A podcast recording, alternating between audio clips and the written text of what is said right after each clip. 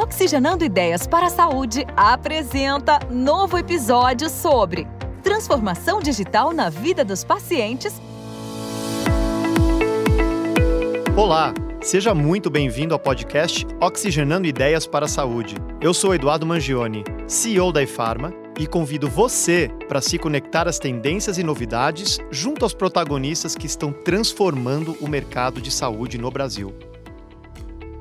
Hoje vamos falar de um tema muito interessante, mas ainda pouco conhecido e explorado, cujo potencial é enorme: a genética.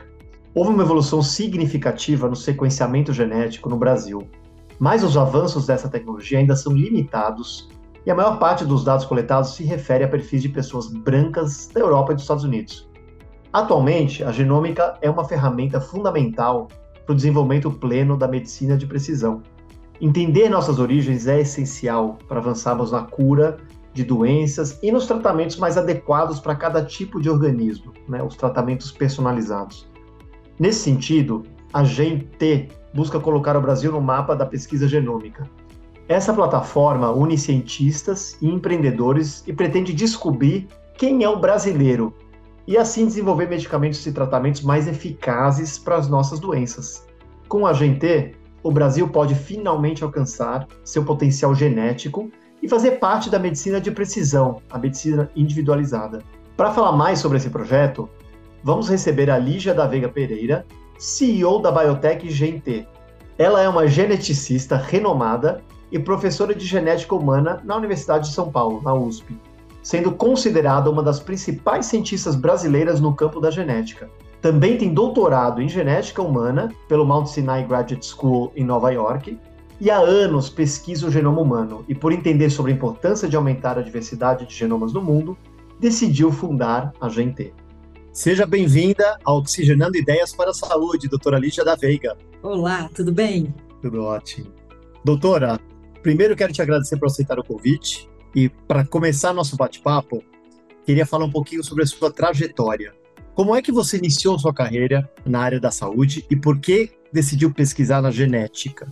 Olha, eu fui, vim por um caminho bem tortuoso. Né? Eu, eu no, no ensino médio, ela, eu era boa em matemática e física e achava na época biologia uma decoreba, aquela história da mitocôndria, do complexo de Golgi, aquelas coisas todas. Eu, enfim, devo ter tido um professor que não foi muito inspirador, mas eu adorei genética. Genética, se você pensar, tem uma coisa um pouco cartesiana, né? O azinho, o azão.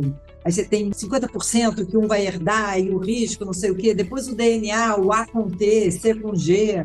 O DNA que faz o RNA e faz a proteína. Eu adorei aquilo, mas não o suficiente para fazer qualquer vestibular na área das biológicas, né? E aí fui para a área das exatas, fui fazer engenharia na época, fui fazer engenharia de computação comecei no terceiro ano da engenharia de computação, eu resolvi, porque olha só que interessante né, o papel que os professores têm na nossa vida. E aí, um professor muito querido de química, no meu terceiro ano do ensino médio, virou para a gente e falou um dia numa aula: oh, fiquem de olho nesse negócio de engenharia genética, porque isso ainda vai dar o que falar. Né? Eu estou falando aí dos idos de 1983. Nossa, que incrível! Começando hein? toda essa tecnologia de DNA recombinante e tal. De alguma maneira, ele plantou uma semente ali na minha curiosidade. Então, eu, no meu terceiro ano de engenharia, resolvi ir atrás de saber o que é isso. Esse negócio de engenharia genética, como é que eu faço para estudar isso? E aí, depois de uma longa jornada, que eu vou é, economizar o tempo aqui dos ouvintes desse podcast, eu acabei concluindo que a, a, engenharia genética, na verdade, elas são uma série de ferramentas que a gente usa para manipular o DNA e o genoma de seres vivos, para o estudo da genética dos seres vivos, seja ele um ser humano, uma planta ou até o vírus da Covid, né?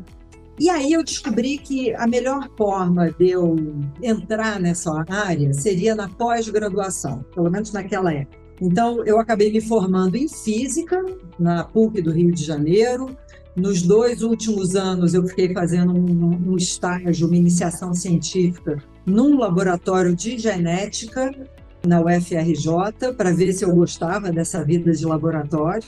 E amei a vida de laboratório. E, interessante. laboratório aí, quer dizer pesquisador. Pesquisadora, pesquisadora lá, ficar lá na bancada, mexendo nos uhum. tubinhos e, enfim, extraindo. DNA, cientista mesmo. E aí resolvi também, na época, que o que eu queria estudar era genética humana. Você pode estudar genética de qualquer ser vivo, todo ser vivo tem DNA ou RNA, né? mas eu queria genética humana. Se tem uma ideia, naquela época a grande novidade, a grande esperança era a terapia gênica. E a gente achava que ia curar tudo com a terapia gênica. E agora eu já estou falando lá de 1988, 89. E aí eu consegui, apliquei para os Estados Unidos, lá para o Hospital Monte Sinai, eles tinham um programa muito forte de doutorado nessa área, com vários pesquisadores com projetos na área de terapia gênica, fui aceita. E aí, finalmente, fui fazer uma formação, né, uma coisa formal em genética, que foi o meu doutorado. Fiquei cinco anos lá. E, Uau, que beleza! E, e aí me apaixonei. E desde então, só, só estudo genética. Olha, vou tirar uma coisa aqui. Louvemos nossos professores, né? Como são importantes na, na nossa vida, na nossa formação é, é incrível. Né? Então, fiz uma pausa aqui, mas porque é. o que você comentou, né? você, você, vê que é interessante, né? Um professor na terceira série é. né, te plantou uma semente tal, que depois né, veio a ser o seu doutorado. E aí eu queria dar essa continuidade com uma outra pergunta, né? Então, como que sua experiência na pesquisa genética e na, e na academia né, influenciou a criação da GENT, que é o projeto Gente do Brasil. Né? GT se escreve, mas se pronuncia gente, pelo que eu entendi. É isso. isso. É, a, gente, a empresa Gente, e aí para o pessoal que está ouvindo, ela se escreve GEM tracinho T. Né? Então, essa empresa ela está tratando dessa união do GEM com a tecnologia, mas ela é acima de tudo sobre gente, sobre a nossa gente. Então, as pessoas perguntam como é que fala? É gente, gentios? Eu falei, não, é gente.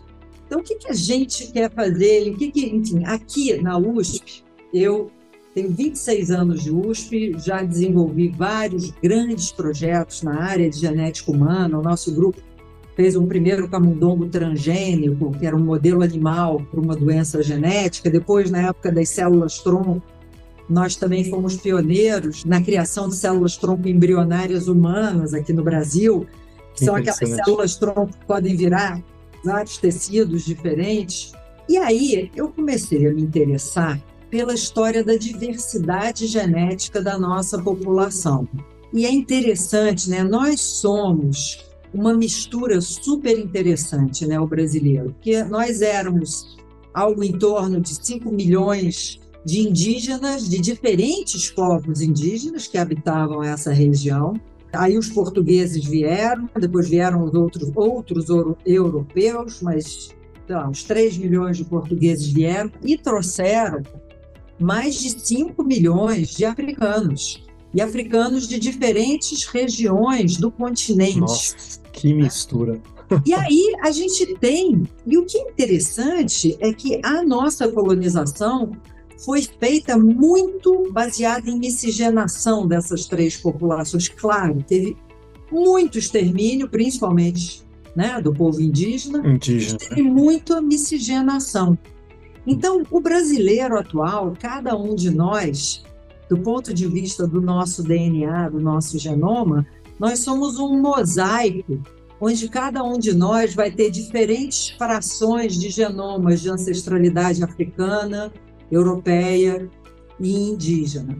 Isso é muito diferente de outras populações, né? E aí, nessa época, o que estava acontecendo no mundo? A gente estava vendo vários países, principalmente os países desenvolvidos, investindo em conhecer o genoma das suas populações.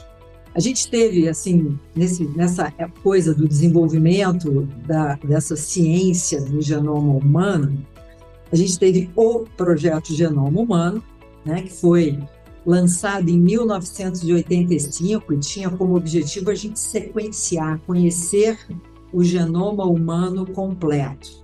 Né? Esse genoma humano é essa receita aí, esse DNA que é uma receita que diz como aquela primeira célula que a gente foi vai se transformar numa pessoa e como é que as células dessa pessoa têm que funcionar para o resto da vida dessa pessoa. Está tudo escrito no nosso DNA, no nosso. Incrível, que incrível. E aí, esse projeto levou 20 anos para ser terminado e custou 3 bilhões de dólares para a gente sequenciar o primeiro humano. É como se a gente fosse fazer um projeto para ir a Marte é. sem antes nem ter avião direito. Meu Deus. Ter o um investimento no desenvolvimento da tecnologia. Mas, enfim, a tecnologia de sequenciamento de DNA avançou tanto desde então que hoje em dia, por 400 dólares, eu sequencio um genoma humano em 24 horas. Inacreditável. Quer dizer, tanto, tanto em custo quanto em rapidez. Quanto em rapidez. Uau. Então, o que, que isso significa? Que agora eu posso responder perguntas mais desafiadoras. Né? Então, se você pensar que todos nós somos um produto de um genoma humano, né? porque somos seres Sim. humanos. Agora, o genoma de cada um de nós não pode ser idêntico, você concorda? Claro, é um produto único, né? É um produto único. Senão, seríamos todos clones. Claro, claro. E aí eu não sei, para o ouvinte é até divertido pensar, se vocês sabem o quanto o genoma de duas pessoas é idêntico. Pensem aí num número. Tá lá, e quando eu faço isso assim numa sala de aula, né, tem gente que fala, ah, 90%, aí outro diz 50%, e não sei o quê. Nós somos 99,9% idênticos do ponto de vista da sequência do nosso genoma. Tá? Então, se tem alguém aí se achando muito melhor do que o vizinho, ter mais humildade. Que, que, jeito mais fácil de gerar humildade nas pessoas. É, Igualdade, é, olha que bacana. Isso aí. É. Mas o que é interessante nisso é que a gente olhar para esse 0,1% de diferenças que existem entre a sequência do genoma de cada um de nós.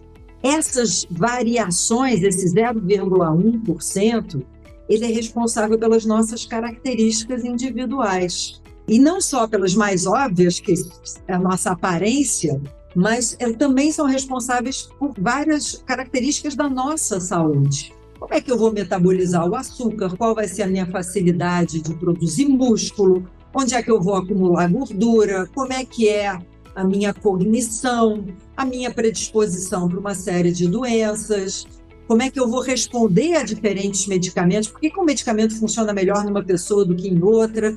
Isso tudo depende dessas variações que existem entre os genomas das pessoas.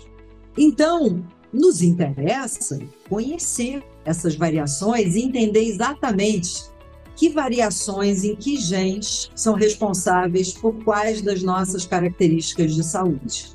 E por que, que a gente quer saber isso? Porque ao entender isso, eu vou poder olhar para o genoma de uma pessoa e falar muito para ela sobre a saúde dela, sobre qual é a melhor forma dela manejar a saúde dela.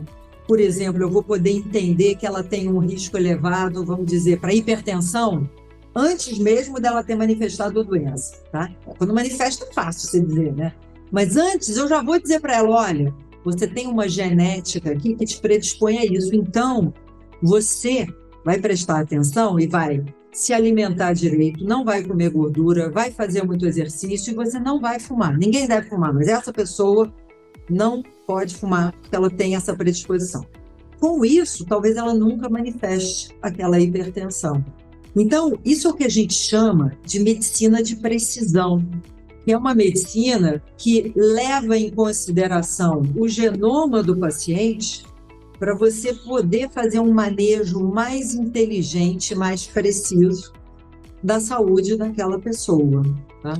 E, e, provavelmente daí que vem o tratamento individualizado, né? O tão falado, né? Começa pelo, pelas diferenças genéticas, né? Interagindo com isso e depois entendendo essas diferenças genéticas, você podendo formular uma solução que realmente talvez seja mais potencializada por um, por um organismo específico, né? Por uma Perfeito. predisposição específica. Bacana. Perfeito, exatamente. E, e, e pelo que eu entendi do, do, da conversa, conhecer o genoma humano, ele, ele possibilitou algo, como você comentou, diagnósticos precoces, talvez a prevenção de muita doença genética, né? Como é que o projeto Gente do Brasil se destaca das iniciativas anteriores? Tá, tá ótimo.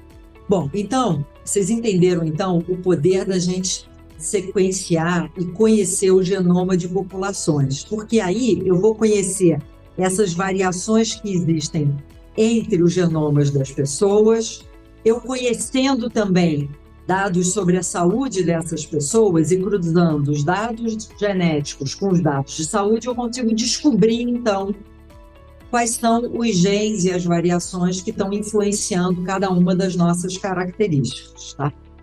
E a gente vem assistindo isso acontecer por aí, né? E, e poder, o pessoal, por exemplo, a Inglaterra já sequenciou 500 mil ingleses, Estados Uau. Unidos está com um projeto de sequenciamento de um milhão de pessoas lá, a China também. Enfim, você tem isso tudo acontecendo aí no mundo.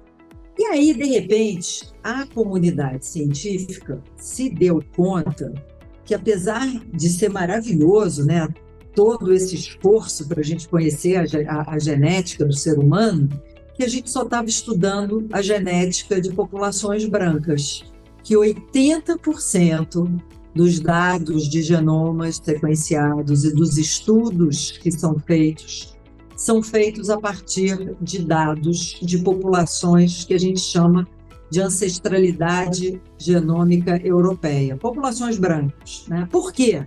Porque isso é feito em países desenvolvidos, principalmente Estados Unidos e Europa, as populações desses países são brancas. Predominantemente branca. Então é isso. Então, é, aí tem também né, uma grande fração asiática da, da, da China, porque a China virou uma potência em ciência também, mas fato é que isso não representa a diversidade da população mundial. Então, essa falta de diversidade desses dados de genomas humanos, né? essa coisa de ser só genoma de gente branca ou chinês, isso significa, primeiro, uma desigualdade no desenvolvimento dessa medicina de precisão, porque se a gente está aprendendo tudo aqui com genomas de gente branca, isso funciona melhor depois em gente branca. A gente sabe que quando a gente vai aplicar essas predições para pessoas com genomas de outras ancestralidades, você não tem a mesma precisão. E uma outra coisa super interessante que interessa aí para a indústria de farma é que esses dados de genomas humanos ajudam também a indústria no desenvolvimento de novos medicamentos. Tá?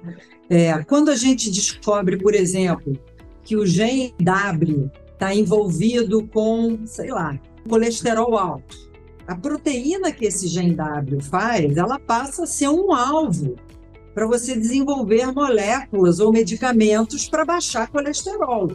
Então, a indústria de farma e biotech nos Estados Unidos e na Europa já vem usando esses dados todos de genomas humanos para acelerar o seu pipeline lá de desenvolvimento de novos medicamentos. E eles já sabem que quando eles incluem esses dados, né, o aprendizado que eles fazem a partir desses dados nos desenvolvimentos, eles dobram a chance daquilo virar um produto e eles diminuem muito o tempo de desenvolvimento, logo diminui o custo. Né? Quer dizer, são as grandes dores de uma indústria farmacêutica. As dia, grandes não... dores, exatamente. Sem dúvida. Né? Interessante. É, e, uma, e uma que... dúvida, doutora Lígia, só ah. interromper, mas você está comentando que é, Estados Unidos está querendo chegar em 500 mil, China um milhão, eu não sei quanto que é o Brasil exatamente, mas existe alguém que está centralizando todo esse trabalho no mundo ou não? São trabalhos independentes?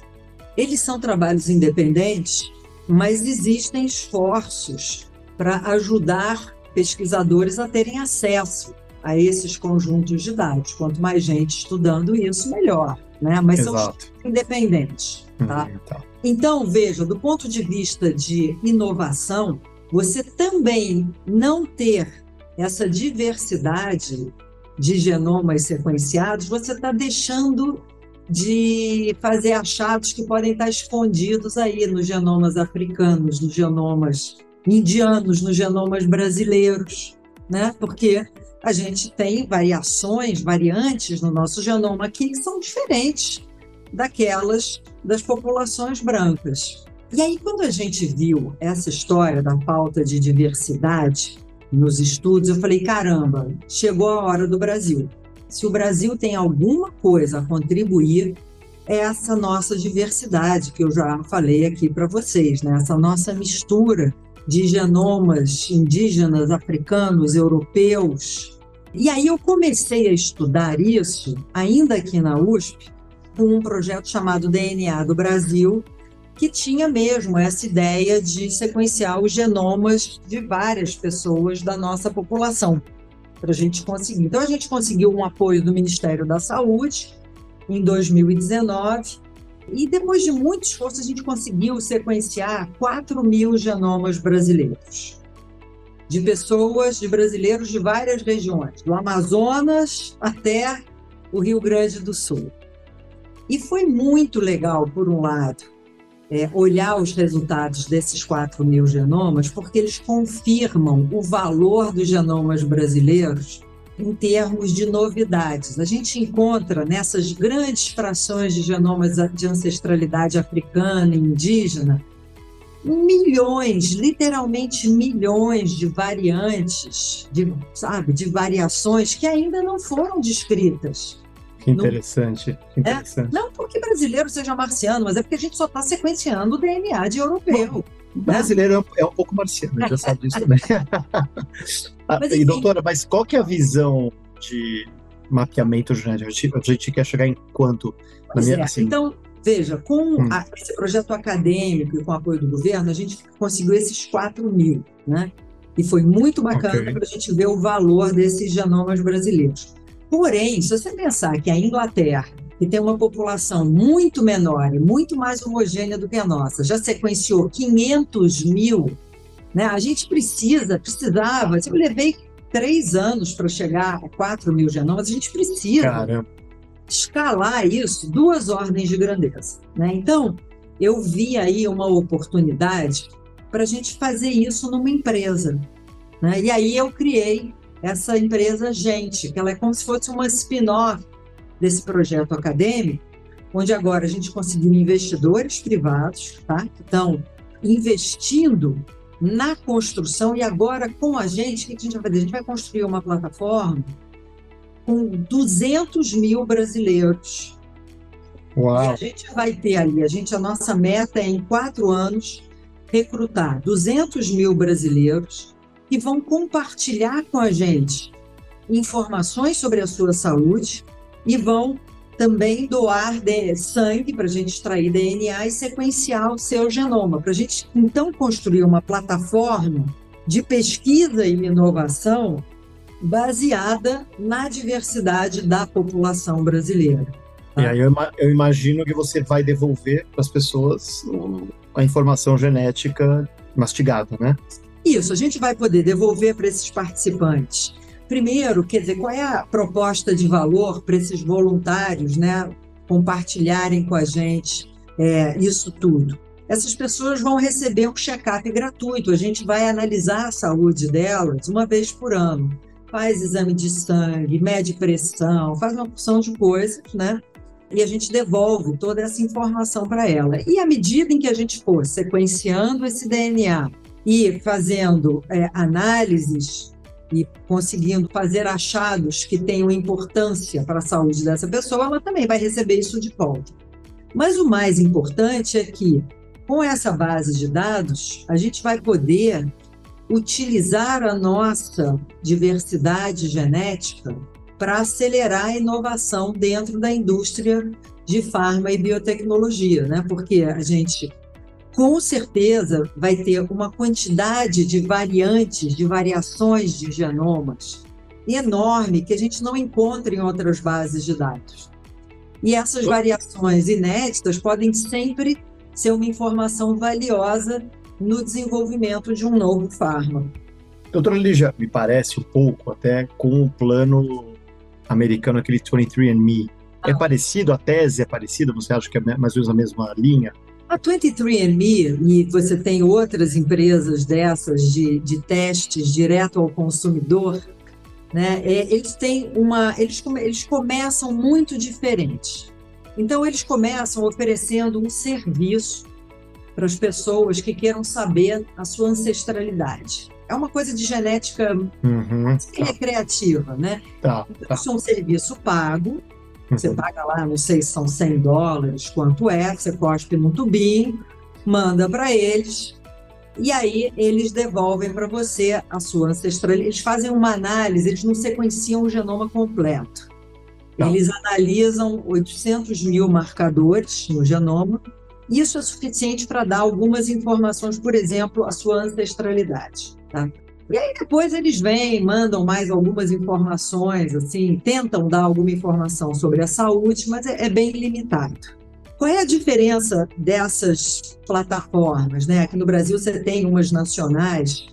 É claro que à medida em que eles vão vendendo esse produto, eles vão criando também uma base de dados. Exatamente. Né? De dados é. genômicos dos seus clientes. Isso. E eu sei que o plano deles, é, um das linhas de negócio é, de fato, apoiado pela indústria farmacêutica, vender as informações. Exatamente. É, quer dizer, capitalizar em cima dessas informações para gerar uma receita e rentabilidade para eles. Exatamente, mas isso, essa coisa de usar a plataforma deles para o desenvolvimento de fármacos é um byproduct, né? um subproduto Exatamente. da atividade é, mãe, que é essa venda de testes. Tá? Certíssimo. Tá? Uhum. É, qual é a limitação que você tem nesse modelo? Primeiro, você está vendendo esse teste. Então, você já cria um viés de quem são seus clientes. São clientes que entendem o produto, têm um nível de educação mais elevado, são clientes que podem pagar por este produto. Claro. Então, você já seleciona, e isso aqui no Brasil faz muita diferença em termos. É, de... seria muito menos democrático, vai no seu ponto da diversidade de novo. Exatamente. Já entendi. E a gente tem aqui uma distribuição socioeconômica que você ia acabar tendo uma base de dados mais enriquecida para ancestralidades europeias. Né? Tá, entendi. Você tem esse primeiro limitador. O segundo limitador é que o que, que eles têm de dados sobre a saúde daquelas pessoas? Eles só têm os dados autorreferidos. Eles mandam para os seus clientes questionários e que a pessoa responde, ou não responde, ou não tá, ou responde direito, ou responde errado. Então, esses dados de saúde são muito limitados. Na gente, empresa gente, nós, a gente decidiu, em vez de fingir que está vendendo uma coisa para construir uma plataforma, não. O nosso objetivo principal é construir essa plataforma de pesquisa e inovação então, a gente está fazendo ela da maneira que ela tenha o maior valor possível. Tá? Então, primeiro, a gente está recrutando pessoas que são voluntários, que não têm que pagar nada para participar. A gente vai procurar essas pessoas em sistemas de saúde, públicos ou privados, mas que sejam sistemas de saúde populares, ou seja, a gente quer oferecer a oportunidade de participar do nosso programa para pessoas das classes que geralmente são excluídas dessas medicinas de ponta, que é onde fica a nossa diversidade, e nós estamos fazendo um check-up dessas pessoas e capturando os prontuários eletrônicos históricos de saúde dessas pessoas, né? Então, a gente maximiza a diversidade da nossa plataforma e a gente também maximiza as informações sobre a saúde dessas pessoas. Perfeito, tá? perfeito. E doutora, só para resumir então esse, é, essa, essa sua resposta, eu fiquei com duas, talvez duas perguntas ou confirmações aqui. Quer dizer que, então, a visão agora é sequenciar o genoma de 200 mil pessoas, né? Fazendo isso, a gente tem vários benefícios adiante, alguns mencionados como o desenvolvimento de novas terapias e tratamentos, medicamentos mais eficazes, eu tenho duas perguntinhas. Primeiro, você acha que é possível, através desse sequenciamento, a gente descobrir curas de doença de fato? E a segunda, só para confirmar, né?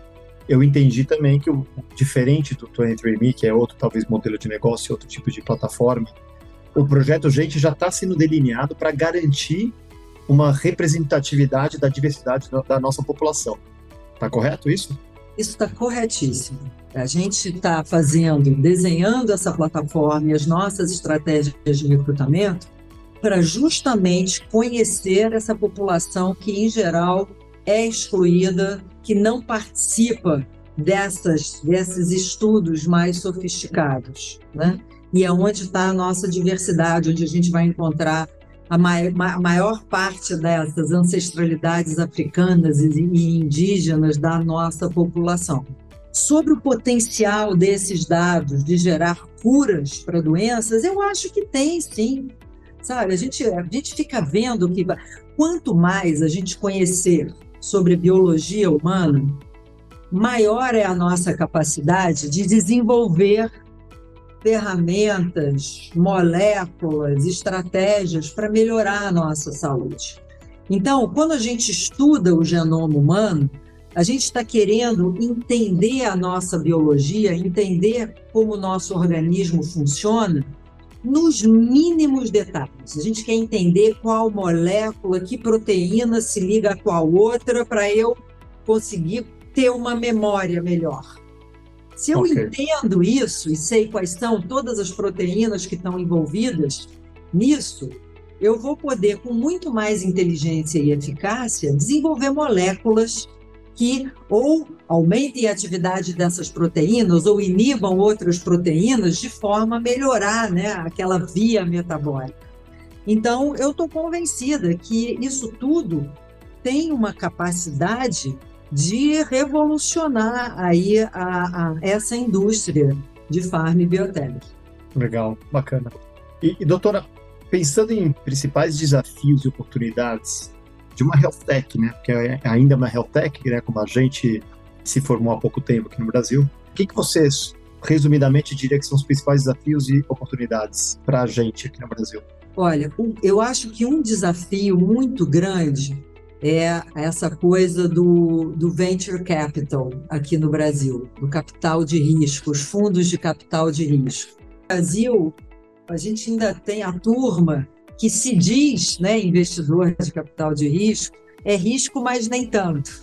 E, né, os Estados Unidos e Europa eles estão acostumados a investir. Tem uma empresa agora nos Estados Unidos que levantou 100 milhões de dólares para estudar e ela é baseada na seguinte hipótese: a gente vai estudar o genoma dos morcegos, porque os morcegos têm características biológicas interessantíssimas, e a gente acha que a partir do genoma do morcego a gente vai conseguir gerar conhecimentos que vão levar ao desenvolvimento de medicamentos melhores para o ser humano.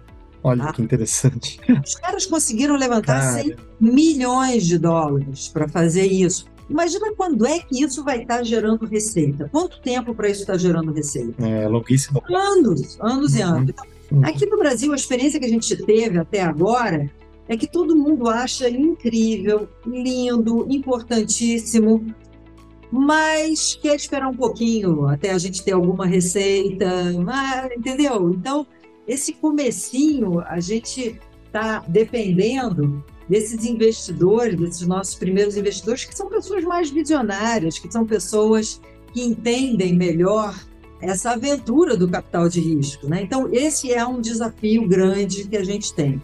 Por outro lado, a gente tem uma oportunidade incrível, porque a gente tem essa vantagem competitiva que é a diversidade da nossa população.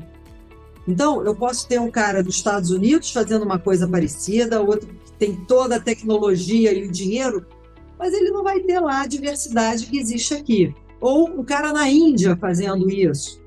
Ótimo, lá na Índia ele vai ter uma diversidade, mas é diferente da que tem aqui.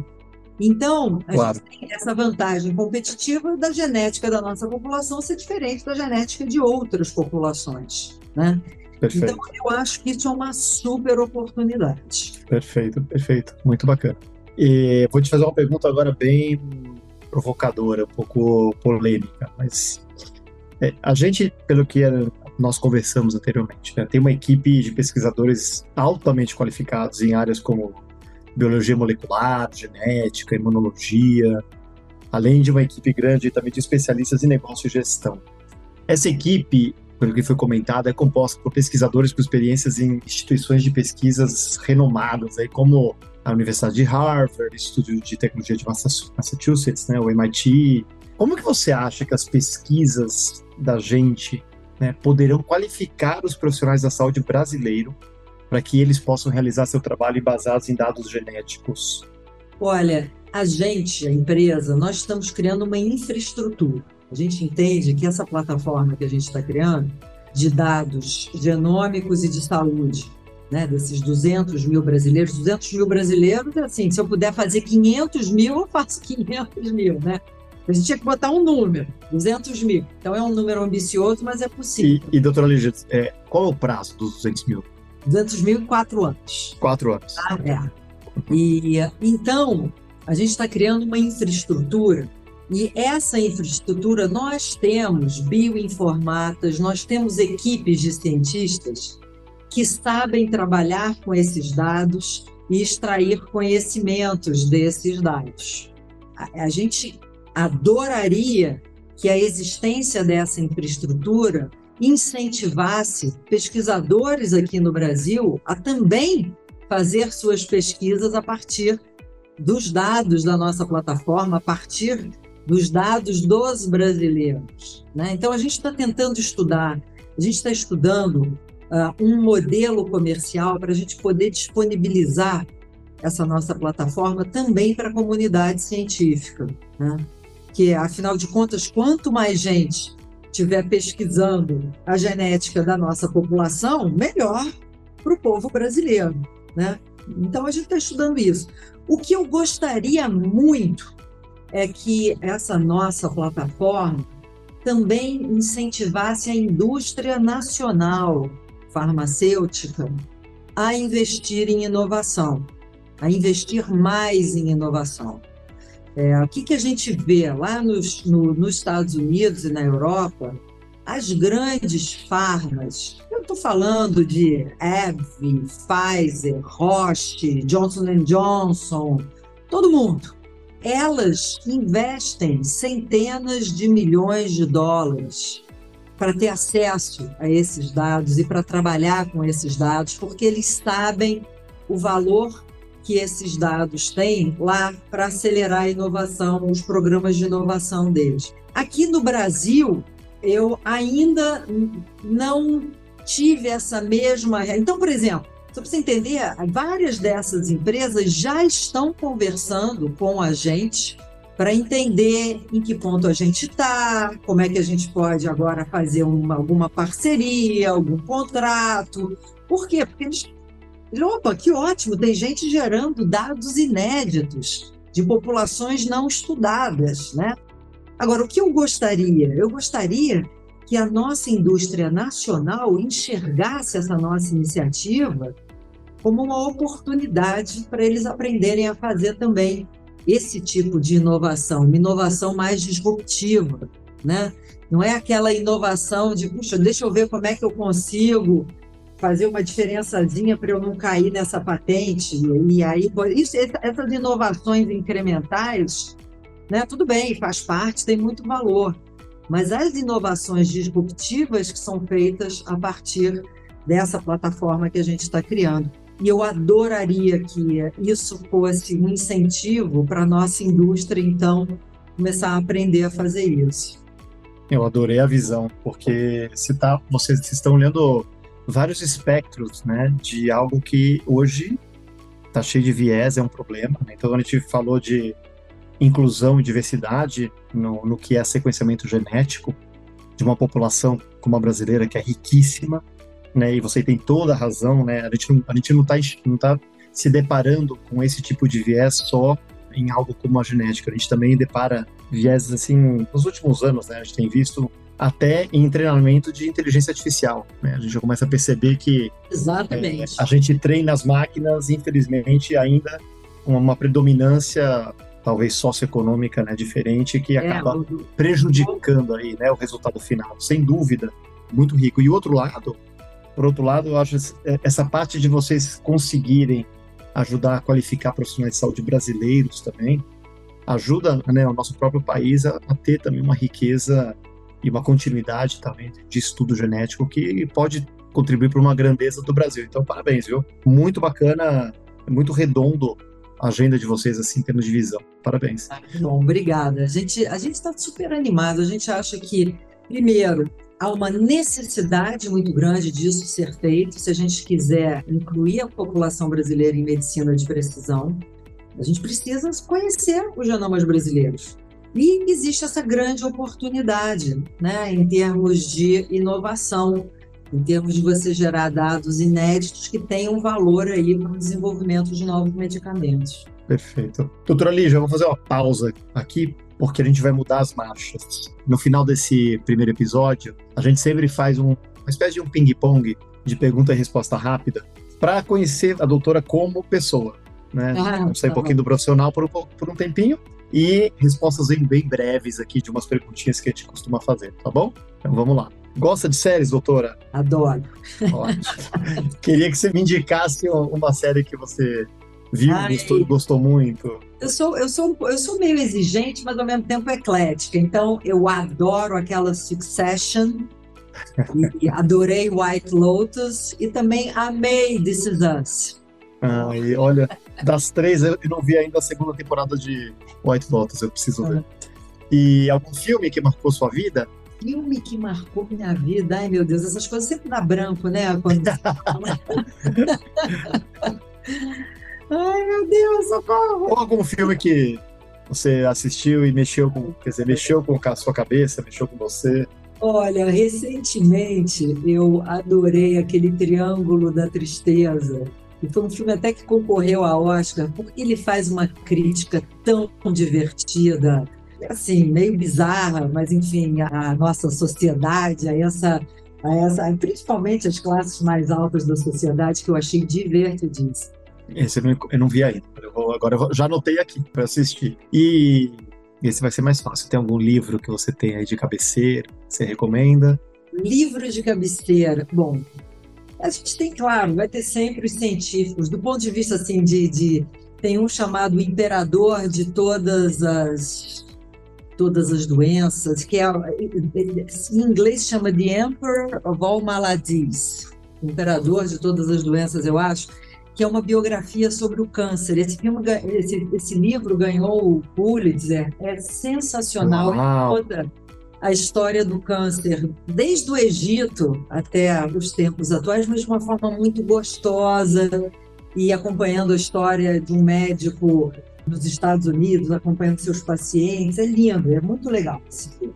Que bacana. Mas, assim, Bem diferente. Do ponto, vista, do ponto, de vista de literatura, eu adoro essa de Queiroz, esses clássicos brasileiros.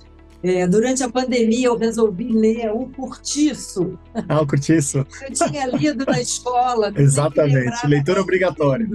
É maravilhoso, é, podem é. procurar, que vale a pena, ler adulto. Bacana, bacana, bacana. E última perguntinha. Escolha um dos dois, Human ou Tech, e por quê? Ai, Human. Eu acho que Human, é, primeiro, a nossa diversidade. Somos o criador do Tech, né? Tech não vai, não existiria sem o Human. E a natureza humana, a diversidade humana, ela é, eu acho linda e eu acho ainda as ciências humanas, Eduardo, o nosso maior desafio é muito mais fácil a gente criar um chat GTP ou a gente mandar um robô teleguiado para Marte e trazer de volta do que a gente resolver os conflitos humanos, seja na Ucrânia, na Palestina, né, nas nossas comunidades aqui no Brasil. Então, eu acho que o humano é muito mais complexo do que o tanque. Gostei, excelente resposta, muito boa resposta. E qual que é o maior desafio na saúde? Eu acho que um enorme desafio na saúde é a gente ter uma saúde digna para todos, sabe? É, a gente fica falando aí dessa saúde. Eu volto e meia vou dar aula sobre célula-tronco ou sobre o genoma e o DNA, e aí as pessoas falam: nossa, Mas quem é que vai ter acesso a essa medicina de ponta? E teve até aquele eh, escritor, né, aquele autor do Sapiens, que ele fala no livro dele, no Homo... Aliás, Sapiens é um ótimo livro. No Homo Deus, ele Excelente. fala que nós estamos criando os super-humanos. Nós já somos super-humanos, Eduardo.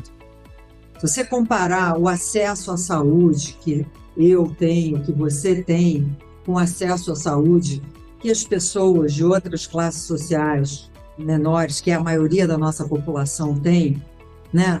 Vai olhar como é que é a sua pele, o seu dente, né? O seu... Nós já somos super-humanos, essa desigualdade já existe no acesso à medicina atual.